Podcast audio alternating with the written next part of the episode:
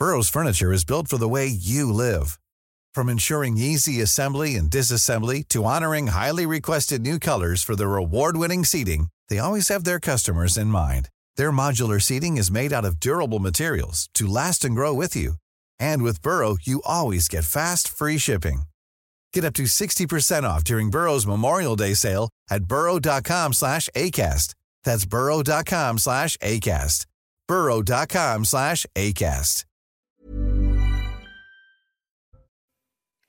Prime de 100 euros, carburant à prix coûtant, leasing écologique. Emmanuel Macron a pris la parole ce dimanche soir, peu après 20h. Le président a fait quelques annonces essentiellement tournées vers le pouvoir d'achat des Français. Nous les détaillerons dans ce journal. L'ex-rectrice académique de Versailles présente ses excuses à la famille de Nicolas, ce jeune homme de 15 ans harcelé qui s'est donné la mort à la rentrée. Elle assure ne pas avoir eu connaissance de ce courrier de la honte. En parallèle, Gabriel Attal se rendra ce lundi à Versailles pour faire le point avec le nouveau recteur nommé mi-juillet. Les relations se tendent entre le Niger et la France. La junte au pouvoir depuis le coup d'État du 26 juillet ferme l'espace aérien du pays aux avions français. Emmanuel Macron a annoncé le retour prochain de l'ambassadeur de France et le retrait des troupes militaires engagées sur place. Les détails dans un instant.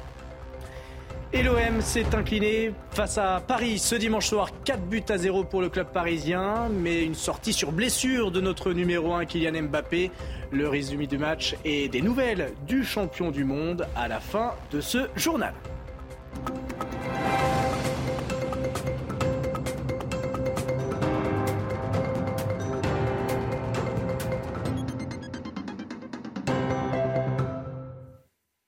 Et bonsoir à tous, je suis ravi de vous retrouver pour votre édition de la nuit. Son intervention télévisée était attendue. Emmanuel Macron a pris la parole peu après 20h ce dimanche soir. Le chef de l'État a fait quelques annonces essentiellement tournées vers le porte-monnaie des Français.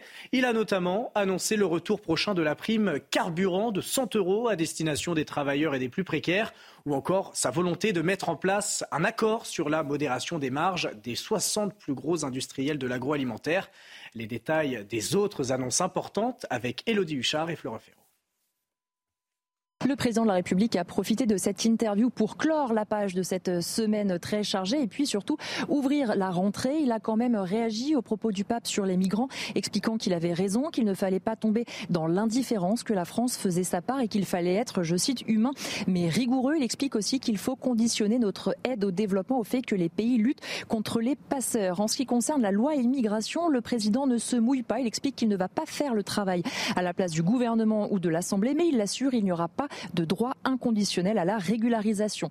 Et puis en ce qui concerne les sujets qui intéressent les Français comme l'inflation, il a vanté aussi tout ce qui a été mis en place par le gouvernement et il insiste qu'il ne faut pas indexer les salaires sur les prix pour ne pas créer, je cite, de boucles inflationnistes. Il a aussi évidemment parlé d'écologie, lui qui va présenter ce grand plan pour l'écologie. Il est persuadé il y a moyen de trouver une écologie à la française qui soit une écologie de progrès. Et puis évidemment, il a parlé d'international, de sujets. D'abord le Niger. Il explique que l'ambassadeur va revenir en France et que c'est la fin de la coopération militaire. Nous n'avons pas à devenir les otages des putschistes, a dit le président. Et puis en ce qui concerne l'Arménie, il explique que la France assure son soutien plein, constant et entier à ce pays.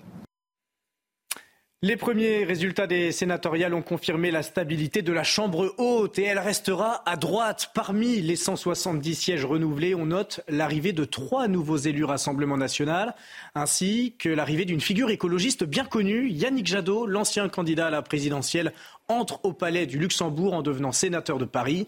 En revanche, revers pour la majorité présidentielle, la secrétaire d'État Sonia Baquès a été battue en Nouvelle-Calédonie.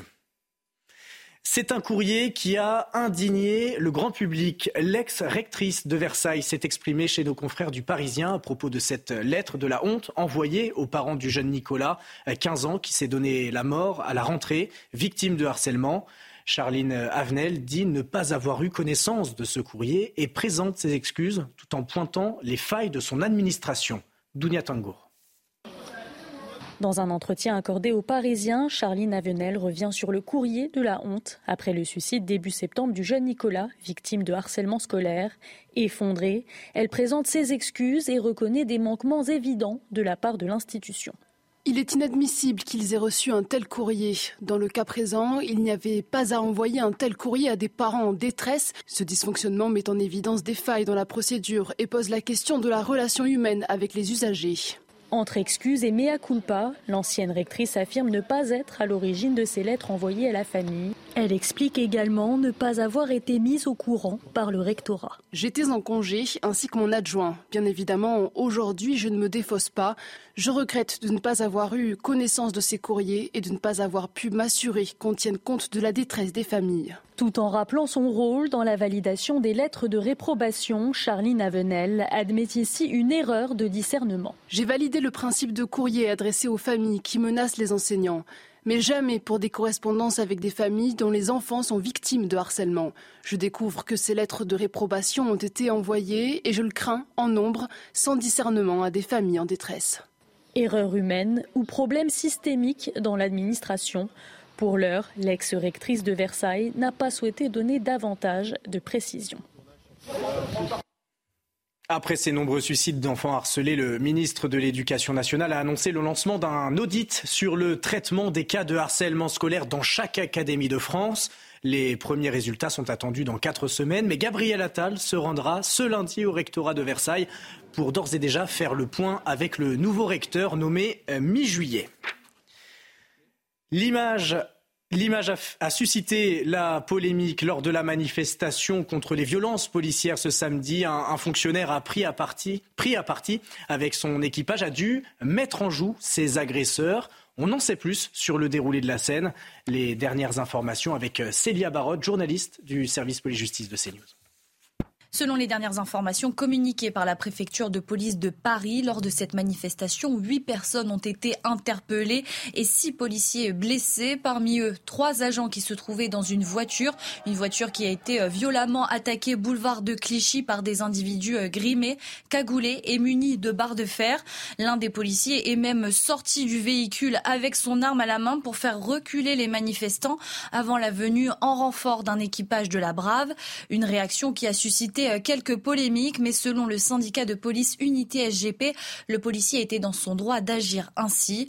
Au total, et toujours selon la préfecture euh, de police, sur les 9000 participants dans la capitale, 1500 éléments euh, radicaux ont été comptabilisés. Et ce n'est pas la première fois que les forces de l'ordre sont prises à partie dans des manifestations. Tout le monde se souvient du véhicule de police incendié aux abords de la place de la République le 18 mai 2016. Ce lundi s'ouvre le procès de l'attentat terroriste de Magnanville. Mohamed Lamine Abérouz va être jugé pour complicité d'assassinat, pour les faits de séquestration et d'association de malfaiteurs en relation avec une entreprise terroriste. Souvenez-vous, le 13 juin 2016, le couple de policiers Jean-Baptiste Salvin et Jessica Schneider ont été poignardés à leur domicile. Leur fils, à l'époque âgé de 3 ans, était présent sur les lieux. Pour CNews, Sandra Buisson et Célia Barotte ont rencontré les premières personnes à être intervenues lors de l'assaut. Après avoir poignardé Jean-Baptiste Salvin, le terroriste, Larossi Abala se retranche au domicile des policiers. Il garde en otage Jessica Schneider et l'enfant du couple au premier étage du pavillon. Des contacts de renseignement sont établis et deux colonnes d'assaut du RAID sont mobilisées pour sauver les victimes. L'idée, c'était euh, de faire un assaut en partant du bas et monter euh, vers le haut, vers l'étage. Et, de faire une diversion en grenadant à travers les, fenêtres du haut. J'ai donné l'autorisation de, de, grenader, mais de grenader à vue, au rez-de-chaussée et à main, et non pas avec des, lanceurs de, grenades qui sont beaucoup moins précis et, surtout à vue pour ne, pour ne blesser personne. Une fois l'assaut donné, les équipes du RAID découvrent le corps sans vie de la fonctionnaire de police. L'enfant de 3 ans est lui sain et sauf. Il est confié au médecin du RAID, accompagné par un voisin et ami policier de la famille, surnommé Canard. Le premier suivi psychologique, c'est Canard qui l'a fait. Il avait vraiment cette intelligence humaine. Et donc ce petit moment qui a dû durer deux minutes dans l'ambulance, euh, c'était des mots très simples. Euh, enfin, il sort de l'enfer. Et de voir ce, petite tête blonde avec son petit sourire, c'est juste magique. Sept ans après, malgré ce procès, la famille de Jean-Baptiste Salvin est consciente qu'elle n'aura pas encore toutes les réponses à ses questions.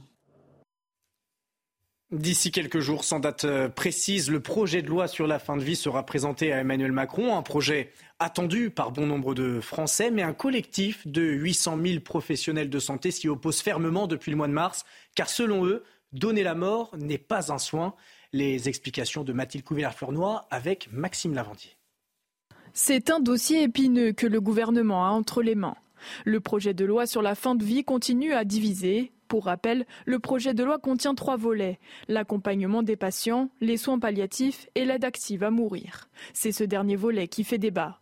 Alors que l'Académie de médecine s'est dit favorable à titre exceptionnel, près de 800 000 professionnels de santé s'opposent fermement à ce projet de loi. C'est le cas de cette infirmière en soins palliatifs. Les soins palliatifs, qu'est-ce que c'est? C'est de l'accompagnement des personnes jusqu'au bout de la vie. Donc c'est un projet de vie. L'assistance médicale à mourir, là c'est un projet de mort. Donc pour moi, on est sur deux choses qui sont à l'opposé l'une de l'autre. Autre critique du côté des soignants, la manière dont le projet de loi a été conduit. Il n'y a pas eu de construction, euh, qu'on ne connaît pas le texte, que la façon dont se sont passées les réunions, euh, que ce soit en termes d'absence de, de compte-rendu, d'absence d'ordre du jour, de prise de parole, de représentation de certaines personnes qui ne représentaient qu'eux-mêmes, euh, de débat, euh, euh, une méthode qui n'était pas du tout en fait acceptable à nos yeux. Le projet de loi devrait être mis au président de la République avant la fin du mois de septembre. La prochaine étape sera sa présentation en Conseil des ministres, mais aucune date n'a été communiquée pour le moment. Cette semaine, le ministre de l'Intérieur, Gérald Darmanin, a annoncé que la France n'accueillerait pas de migrants de Lampedusa, mais contre toute attente, le gouvernement a publié un guide pour l'accueil et l'intégration des réfugiés en milieu rural. L'objectif, une meilleure répartition des réfugiés sur tout le territoire. Les précisions avec Dounia Tengour. Accueillir et intégrer les réfugiés dans les campagnes, une opportunité autant pour les territoires que pour leurs habitants. Voilà le message porté par cette brochure publiée ce mois-ci par la direction interministérielle à l'accueil et l'intégration des réfugiés. Pour désengorger les villes, les réfugiés sont invités à s'installer dans les territoires ruraux afin de revitaliser les centres-bourgs et leur tissu social. Parmi les avantages cités par le document, le logement, mais aussi la stabilité de l'emploi, une affirmation loin d'être partagée. Il n'y aura pas d'emploi pour eux. Je vous rappelle en plus qu'en milieu rural, le taux, euh, de chômage est euh, généralement deux fois, parfois deux, bah ici pour deux fois plus élevé que, que la moyenne nationale. Médicaux, accès aux services publics restreints, chômage ou encore difficultés de mobilité. Malgré la volonté affichée par l'exécutif, sur place, l'installation de personnes réfugiées se heurte souvent à une réalité bien plus complexe. Ils investissent parfois des terrains privés ou publics. Les gens du voyage pourraient à l'avenir être délogés plus rapidement. La majorité présidentielle prépare un texte pour faciliter les expulsions des campements illégaux. Prévu d'ici à la fin de l'année, le projet de loi visera notamment à donner plus de pouvoir au préfet pour les procédures. Les explications de Thomas Bonnet du service politique de CNews.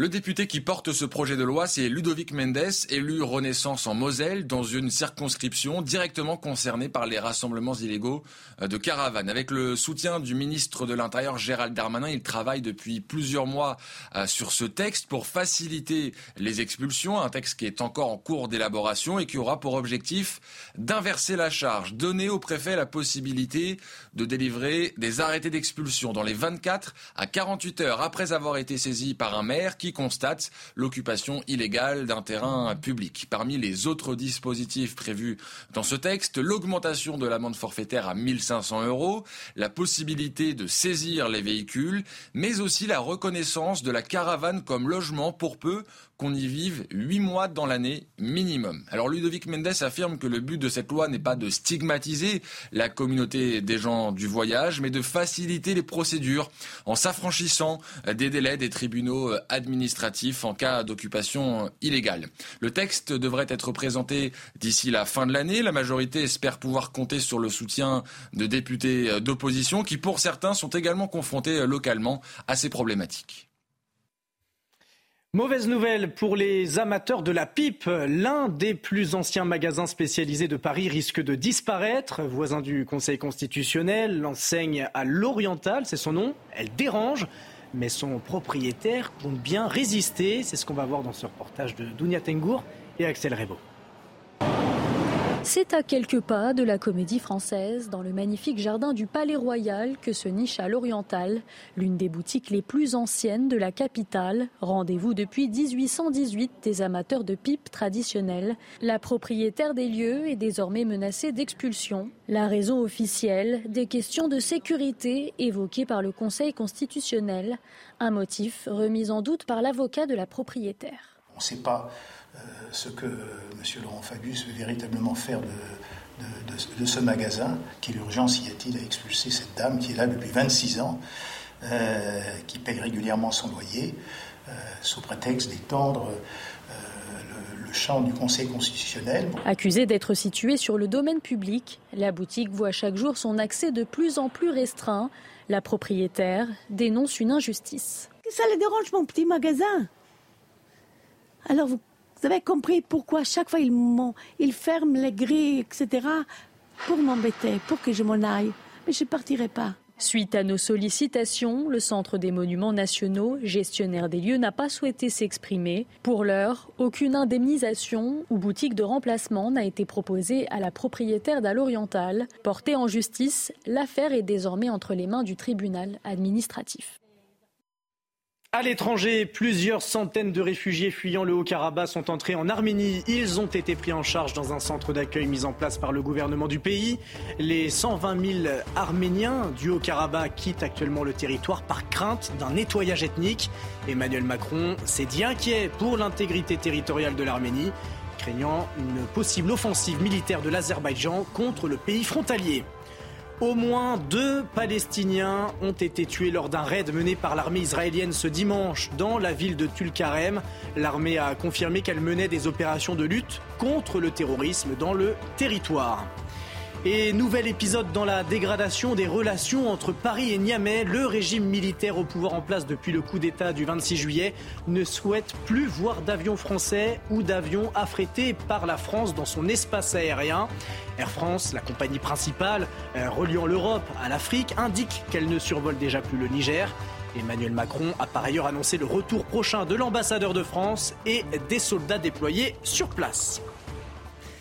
Allez, on va partir à la découverte, souvenez-vous, d'Henri Anselme, le héros au sac à dos qui a tenté d'arrêter l'assaillant dans l'attaque au couteau à Annecy en mars dernier. Henri continue son tour de France des cathédrales et il nous fait découvrir dans ce journal l'édifice religieux d'Angers. Le monument à l'architecture époustouflante surplombe littéralement la cité angevine. Regardez ce reportage. Bonjour les amis, me voilà arrivé en Anjou, à Angers, dans la cité du roi René. Et aujourd'hui, je vais vous présenter la cathédrale Saint-Maurice. La première chose qui m'a marqué est la simplicité de son plan architectural. Ici, on l'appelle le style gothique angevin ou plantagenet.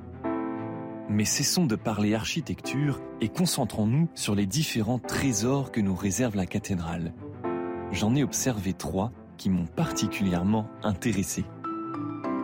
C'est au tout début du XVIe siècle que la reine Anne de Bretagne décide de financer un nouvel orgue à la cathédrale. Celui que l'on observe aujourd'hui date du XVIIIe siècle et est certainement un des plus beaux que j'ai jamais pu observer. Le deuxième trésor est la chaire datée du XIXe siècle et richement sculptée. Enfin, peut-être que vous ne le voyez pas, mais la cathédrale d'Angers est aussi une nécropole royale. Quand on passe derrière le chœur, on découvre une stèle avec marqué dessus le nom des rois, des reines et des princesses d'Anjou.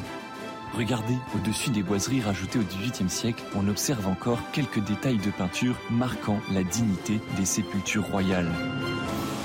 Voilà, j'espère que vous avez apprécié cette petite introduction à la cathédrale Saint-Maurice d'Angers. Il ne vous reste plus qu'à y aller pour la découvrir car elle n'a pas encore livré tous ses secrets. À bientôt pour une nouvelle cathédrale. Magnifique. Tout de suite, les sports. Et on commence ce journal des sports avec l'incontournable classico entre le PSG et l'Olympique de Marseille. Et ce sont les Parisiens qui se sont largement imposés 4 buts à 0. Un sublime coup franc d'Ashraf Hakimi, le premier but de Randall Colomwani sous ses nouvelles couleurs. et le doublé du Portugais Gonzalo Ramos. Une rencontre également marquée par la blessure de Kylian Mbappé, sorti à la 37e minute de jeu. Les Parisiens remontent à la quatrième place et l'Olympique de Marseille reste à la septième place. La Coupe du Monde de rugby avec un choc à Lyon entre le Pays de Galles et l'Australie. Les Wallabies n'ont pas existé face aux 15 du Poireau, largement battus, 40 à 6, malgré la blessure très précoce de leur maître à jouer, Dan Bigard. Le Pays de Galles a offert un récital avec pas moins de trois essais. Les Australiens sont quasiment éliminés dès la phase de groupe. Une énorme surprise. Les Gallois sont quant à eux les premiers qualifiés pour les quarts de ce mondial.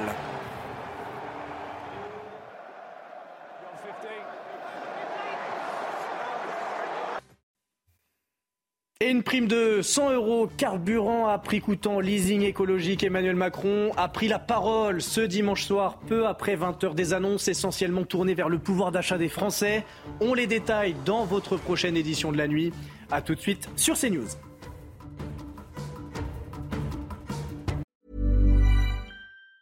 Hey, it's Danny Pellegrino from Everything Iconic. Ready to upgrade your style game without blowing your budget? Check out Quince. They've got all the good stuff shirts and polos, activewear, and fine leather goods, all at 50 to 80% less than other high end brands. And the best part? They're all about safe, ethical, and responsible manufacturing. Get that luxury vibe without the luxury price tag. Hit up quince.com slash upgrade for free shipping and 365 day returns on your next order. That's quince.com slash upgrade.